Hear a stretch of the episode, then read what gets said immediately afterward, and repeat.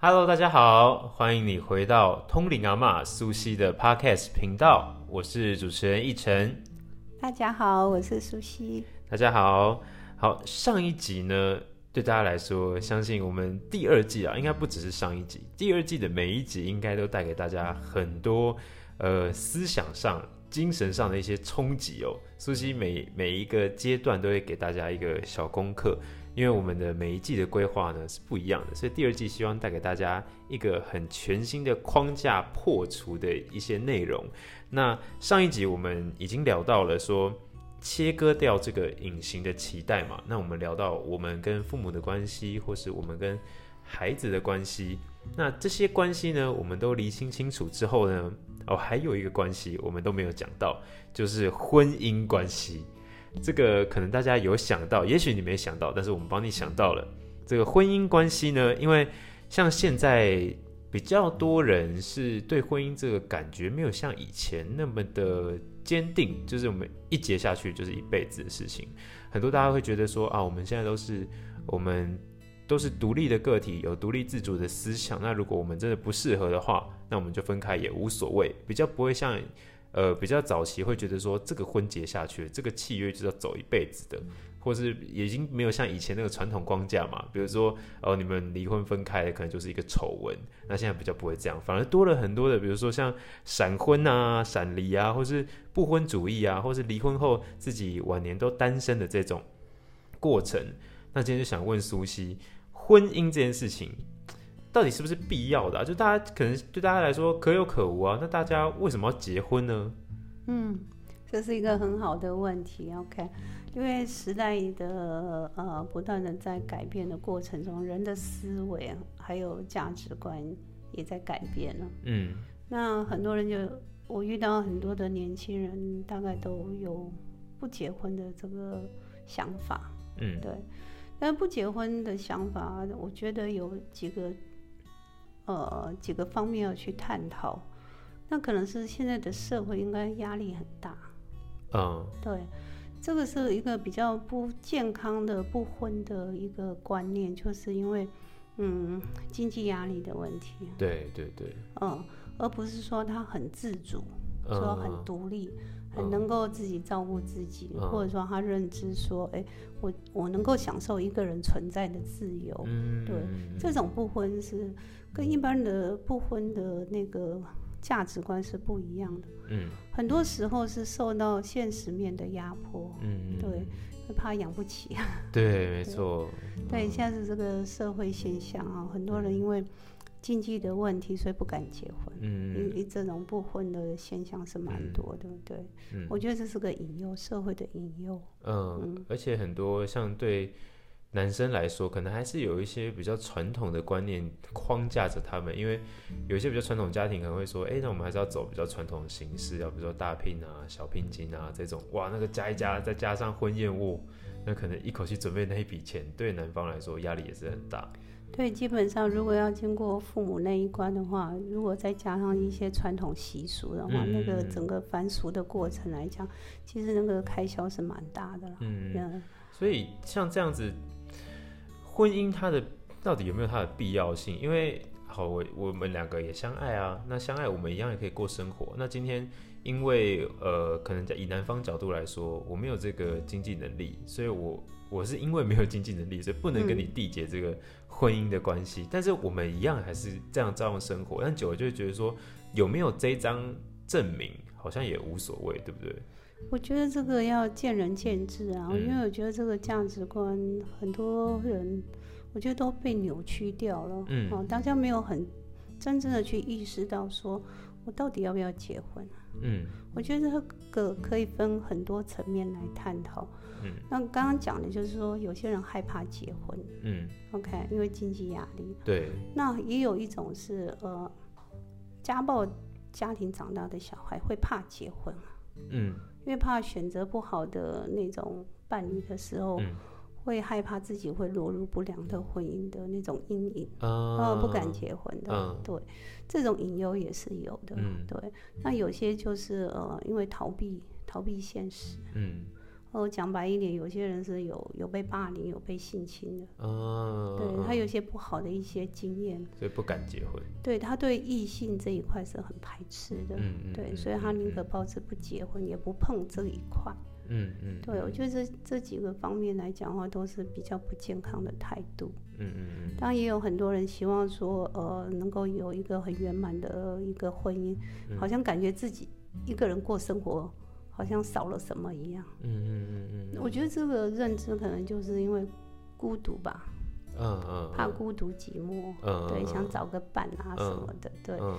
我觉得这个真的很值得探讨，就是说你不一定一定要结婚，有另一半就才有办法圆满。嗯嗯嗯对，我觉得这个问题要重新去思考。嗯当你的心智不够成熟的话，你找的那个一个对象，可能带给你的可能是更多的麻烦，而不是更成熟了。嗯对，这是我的认知。嗯，那婚姻这个阶段对于一个人来说，到底是不是有必要的？因为它其实也算是一个法令上的其中一个规范嘛，就是说你两个人结为连理，他们是夫妻嘛。那在以前可能也没有这个形式啊。那你结婚之后是现在结婚是受到法律的规范跟保护嘛？其实法律这种东西已经是最后的一个层面了。法律我觉得没有办法去框架一个人到的思想，跟两个人的关系所以这样到底健不健嗯康啊？对啊，我觉得法律没有办法去框住这一块，也没有办法去保障、嗯保障什么。我觉得是两个人要心灵要相通吧。嗯，所以对他到底有没有必要？就是这个，我我们两个要不要步入婚姻？这个对于是说我们精神上的影响比较多吗？还是说真的这个东西只要我们两个说好就好了？就是说，哦，我们现在是夫妻，那我们从现在开始就是夫妻哦，这样子。我觉得一百个人有一百种的呃答案，嗯嗯嗯，对，因为每个人对结婚的认知的出发点不一样，嗯嗯嗯所以我们这个东西是没有办法规范跟统一说到底要不要结婚嗯，嗯对嗯。嗯嗯而且不同的年纪，他对婚姻观是会不一样的，嗯，都会被改变，嗯，嗯，对嗯这是个比较麻烦的一个地嗯方。嗯对，我是觉得说，如果说你真的想结婚，你必须要先了解你自己，嗯嗯对，你先充分的理解自己，了解自己之后再去，呃，去对待你的另一半。当你充分的准备好你自己了，然后呢，你再去想说你要用呃，你的另一半会是什么样的类型的嗯人，嗯，对嗯，嗯你们的相处的态度跟模式是怎么样？我觉得你必须先充分的模拟好，再做好准备之后再去谈结婚这件事情。嗯嗯，对，因为婚姻不是冲动。嗯嗯对，不能冲动，也不能太感性啊、嗯，对，当然也不能够太功利呀、嗯嗯对，嗯，所以他这个婚姻这个阶段，应该是帮助我们自己更圆满的一个方式吗？我是觉得说，呃，当你的心智够成熟的话，你结不结婚，我觉得这个是不是很嗯其实重无要？啊所谓了它对是不对次要的。对，嗯嗯如果说你自己心智很成熟，多了一个伴，我相信另一半的选择应该也不会差到哪里去了。嗯对，那一加一应该是大于二的。嗯嗯对，我觉得这个这样的婚姻是比较圆满的。嗯嗯那、如果说一加一等于二的话，可能久而久之就各走各的路了。因为彼此都在这里面让步了嘛，变成零点五加零点五这样子。对对对，好像就是变成一个一个两条平行线了。嗯，对，然后如果说一加一小于二，那就很惨。嗯嗯对，很多不良的婚姻关系就是这样。我我宁可自己过，我也不要有一个负担。嗯或者说多了一个麻烦或一个隐忧之类嗯的，对，所以我是觉得说你要选择婚姻不是不行，嗯那你先问问你自己，你准备好了吗？嗯嗯这个准备你必须是在你的精神层面、你的经济层面，要充分的达到一个相当成熟的状态，嗯再去思考这个问题。嗯，所以根本上还是建构在我够不够了解我自己，嗯然后我自己准备好了没有这样对子。对对，但因为现在可能，也许是思想比较开放，就嗯多了很多，比如说闪婚啊、闪离啊，突然性的哦，一个冲动结婚啊，发现哎、不对不对，这不是我想要，嗯又离婚了。这种这种案例都是根源于不够了解自己，或者是呃，可能不够清楚自己到底想要什么样的对象。所以我想问苏西，你觉得在挑选另外一半的角度上，他应该要是理性的吗？我觉得理性跟感性都要有，嗯，对，它他必须是平衡的，嗯，对，因为我们跟任何人相处，OK，、嗯包括你的父母或者呃跟你的朋友，你的理性跟感性必须是达到一个平衡的状态，嗯对嗯你不能太过于感性啊。嗯对，太过于感性，可能哪一天你清醒了，人怎么觉得 嗯这个人怎么这样，怎么那样？对，嗯婚后才有很多的问题。嗯 OK，那时候就很麻烦，而且会造成很多心理的负担，嗯，对精神成本的消耗。OK，、我觉得各方面都会有很大的损耗，我觉得这样不太好。嗯你最好就是你婚前多做好一些准备，嗯这个准备就是说你对你自己了解的准备，嗯，对，多在自己身上去下功夫，嗯充分理解自己，了解自己的属性、个性、脾气、嗯优点、缺点，啊嗯，你自己的能力、你的嗜好、嗯 o k 然后再来去思考说你可以做怎么样的一个准备，期望这个婚姻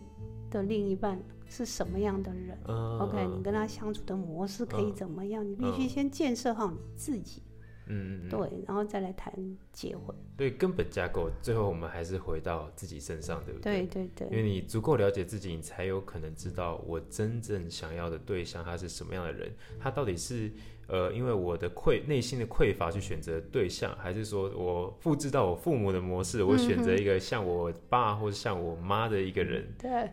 哦，那因为我知道苏西，你有你的课程有好很多系列嘛，有一个系列是叫做遇见心灵伴侣，对不嗯对对，那嗯，这个遇见心灵伴侣其实也是算是教我们去怎么样去选择适合我们的另外一半，或是我们理想中的另外一半。对，嗯所谓的遇见心灵伴侣，其实你是先要去检讨你自己，你是不是遇到真实的自己？嗯，对，就是你要向内去探寻你自己，原来你自己 你的个性啊，你的属性是怎么回事？嗯，嗯 OK 你的兴趣嗜好，还有你现在你的呃经济能力条件各方面是达到一个什么样的一个状态？嗯嗯嗯，然后你怎么样去提升自己的同时，你才会遇到一个跟你呃频率相当的人。嗯，嗯对，那你当你自己越来越好的时候，你所遇到的伴侣才会越好。嗯，对嗯啊，如果说你自己都糊里糊涂的，或者说因为受到挫折啦，或者是呃需要有个人依赖啊，嗯这样的一个关系或这样的一个角度去做出发点的话，我觉得这个婚姻的维持一定会出问题。嗯嗯嗯，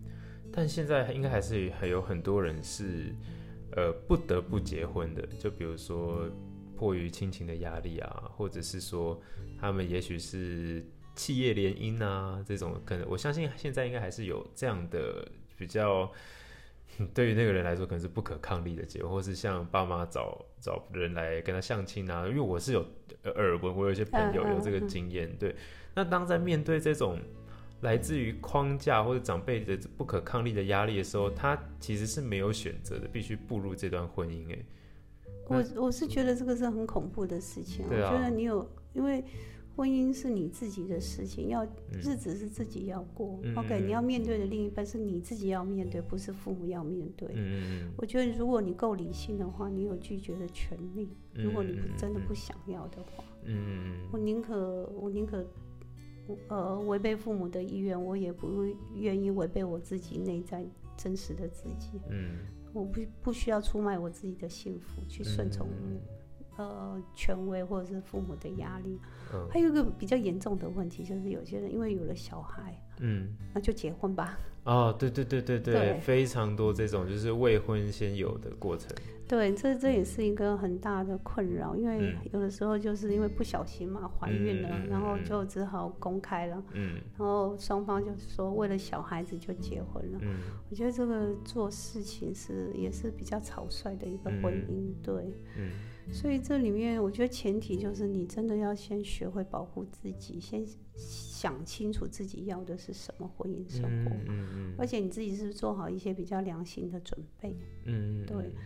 尽量在婚前避免这些呃已经发生的事实之后再去做结婚。呃，因为毕竟婚姻它不是不严呃，怎该怎么说比较好？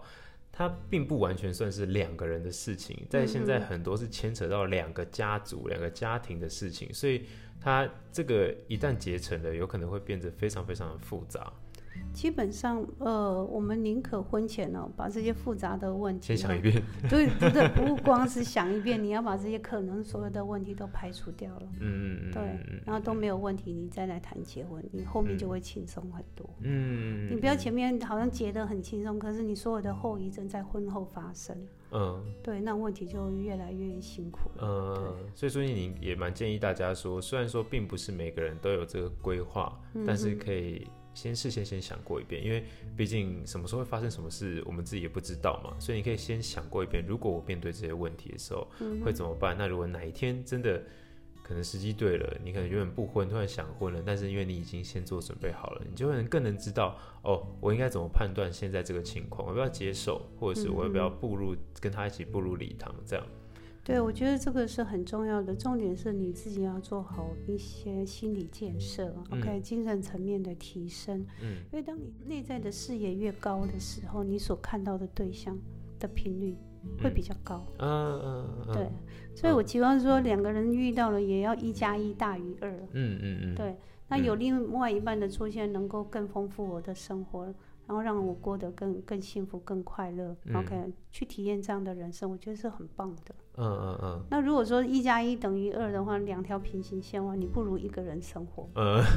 就是这样 吗？不要 OK 为了孤独而去做这个选择，这 样。对，那如果说你一加一小于二，比如比如说我一个人本来过得好好的，那嗯多了另外一个人，这个人呃喜欢喝酒啦，或者喜欢打牌嗯啦，你还然要后帮他把屎把尿的，这对，样然后打乱了我的生活，然后或者我有太多自由被牵制了，嗯那那就不好了。对，嗯这种嗯嗯这种关系就不太好。嗯，对。那最后就是想问一下苏西，愿不愿意给大家出一个小功课？因为像那个，因为我知道《遇见心灵伴侣》它其实是一个蛮蛮多章节，就蛮多小作业的一个课程嘛，对不对嗯？哼？对。所以有没有什么一个小作业提供给大家，让大家在挑选自己另外一半的时候比较有一个方向？因为可能足够了解自己了，但是我还是不知道怎么样去做选择。我的我的另外一半，比如说他长什么样子啊，或他个性怎么样这些，我可能大家就大概的轮廓，他可能出现、哦哦，这个大概是我要的感觉，可是就没有那么细。有没有一个？帮助自己更明确的分辨谁是我真正的心灵伴侣的方法。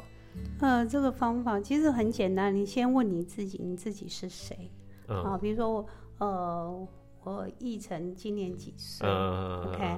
然后呃，我的兴趣嗜好是什么？那我的个性是什么、嗯 o k 我的优点是什么？我有什么样的优势？我有什么样的呃能力？OK，、嗯那我的专业是什么？嗯然后再加上我平常的嗜好是什么？嗯你先充分的把你自己的状态先整个整个把它 run 一遍，写一遍、两遍、十遍都没关系，嗯嗯因为你越来越知道自己的状态的时候，你就很容易去对应到另一半嗯嗯的嗯状态。OK，、嗯比如说，好，你一成你我是个帅哥、嗯 o k 嗯我一百七十八公分、嗯 o k 我的声音很好，然后我是个很优雅的人。嗯那我应对到的就是，哎、我的另一半可能就是一百六十五公分，嗯一百六十到一百六十五公分，嗯然后呢，他是学文艺类的，嗯嗯哦嗯，譬如啦哈，嗯然后呢，哎、对，他的家庭生活很单纯，嗯然后呢，他也喜欢，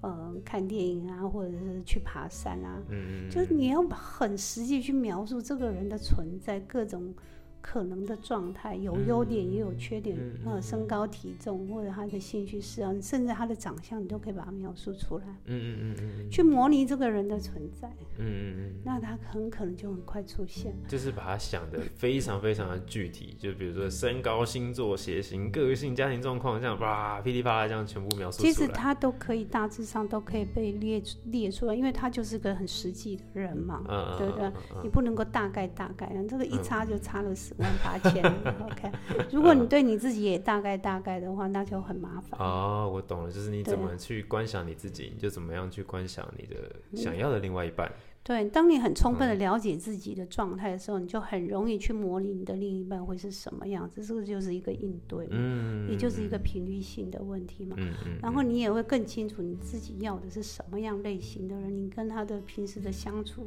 嗯你期望的是什么样的一个呃生活模式嘛，嗯嗯嗯，对不对？嗯？那就一就像呃最近有一对年轻人，他们就他男生想要找一个运动型的女孩，嗯对，他就把那个运动型的女孩这种类型都点出来了。嗯嗯，就表示说，不是运动型的女孩，或者是她是那种文绉绉的，或者是呃温室的花的，她就不要了。嗯当她很清楚明白她要什么类型的女孩子，她遇到周边的女孩子，她就很容易分辨这个是不是我要的，是不是可以帮助自己去分辨。嗯嗯嗯，对对对，不要说每个女孩子我都来教教看，嗯，试试看，嗯，那是嗯很浪费时间。哦，没错没错没错，对，所以你要很清楚自己，嗯然后去模拟你所渴望的那个另一半的状态的嗯时候，包括性格，包括身材都没关系。OK，嗯充分去理解他之后，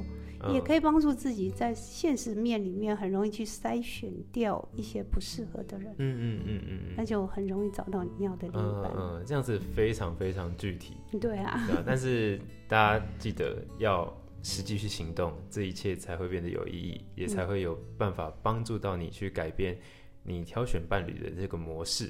好，今天听到这边呢，我也觉得你一定也非常非常有收获。虽然这个婚姻关系也许不是正在听着你正要面对的问题，但我们谁都不知道它什么时候会降临，或是或是你什么时候会改观，所以提前预备好跟提前提升好自己精神层面的高度，其实也是非常重要的。而且你应该有发现说，